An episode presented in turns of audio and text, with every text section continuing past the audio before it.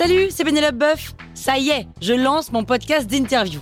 Il s'appelle On tisse la toile et c'est un podcast qui révèle la face cachée des invités. Et d'ailleurs, mes invités, ce sont des CEO et des célébrités comme Gad Elmaleh, Jean-Michel Apathy, My Better Self, Rose Eberstein, Mireille Dumas. Et évidemment, je pose des questions qu'on n'ose pas toujours poser et je leur fais faire des tests, des challenges, je leur fais jouer d'harmonica, grignoter des trucs, bref. Rendez-vous sur On tisse la toile pour découvrir une interview tous les lundis. Ciao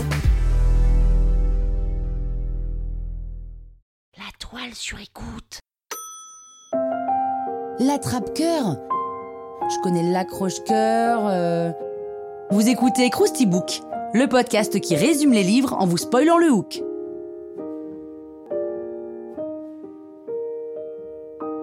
Allez, je vous rafraîchis la mémoire? L'Attrape-cœur est un roman de l'écrivain américain Salinger, écrit en 1951. Alors à la base, Salinger écrit des nouvelles pour le magazine de New Yorker, et puis un jour, L'Attrape-cœur. Voilà. Le succès est immédiat dès sa sortie aux États-Unis, et depuis, plus de 65 millions d'exemplaires ont été vendus dans le monde. L'histoire, c'est celle de Holden Caulfield, un jeune garçon de 16 ans qui vient de se faire virer de son lycée. C'est la veille des vacances de Noël, alors pour ne pas rentrer tout de suite chez lui et affronter ses parents, il erre trois jours dans les rues de New York. On embarque alors dans une sorte d'odyssée moderne où on suit le héros dans des boîtes de nuit, où il rencontre trois jeunes filles assez moches, hein, de Seattle. Il invite ensuite une prostituée dans sa chambre, mais il préfère discuter avec elle qu'avoir un rapport sexuel, même si, selon lui, elle n'était pas douée pour l'échange de propos. Il se fait frapper par un proxénète, mais il continue son chemin jusque dans un musée où il compare sa vie à celle des statues. Puis en cachette, Holden retourne chez ses parents pour voir sa petite sœur Phoebe, qu'il aime plus que tout.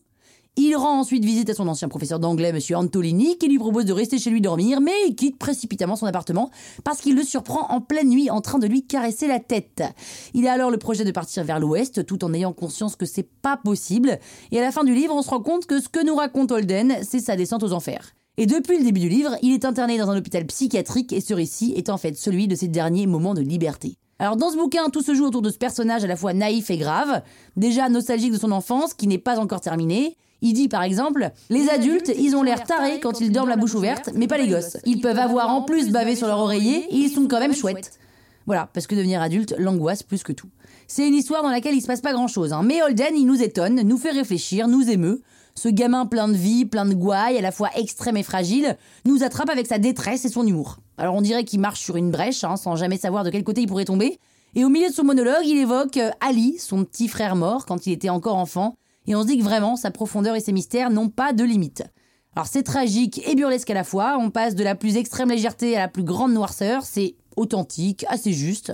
En France, le livre n'a d'abord pas du tout marché. Il faut dire que le style et le langage sont un peu particuliers à tel point qu'il a fallu deux traductions, qu'on trouve les expressions mon enfance pourrie ou toutes ces conneries à la David Copperfield ou ma saleté d'autobiographie et ce truc idiot, voilà, seulement sur la première page dans les années 50, ça a pas du tout séduit, à mon avis. Mais dans les années 2020, toutes ces petites phrases à la fois géniales et absurdes, ce qui après tout est la même chose, hein, vraiment, c'est ce qu'on appelle un chef-d'œuvre. Ben voilà, avec ce résumé, vous pourrez faire croire que vous avez lu le bouquin. Croustille, hein? La toile sur écoute. Mom deserves the best, and there's no better place to shop for Mother's Day than Whole Foods Market. They're your destination for unbeatable savings, from premium gifts to show-stopping flowers and irresistible desserts. Start by saving 33% with Prime on all body care and candles. Then get a 15-stem bunch of tulips for just $9.99 each with Prime. Round out Mom's menu with festive rosé, irresistible berry chantilly cake, and more special treats. Come celebrate Mother's Day at Whole Foods Market.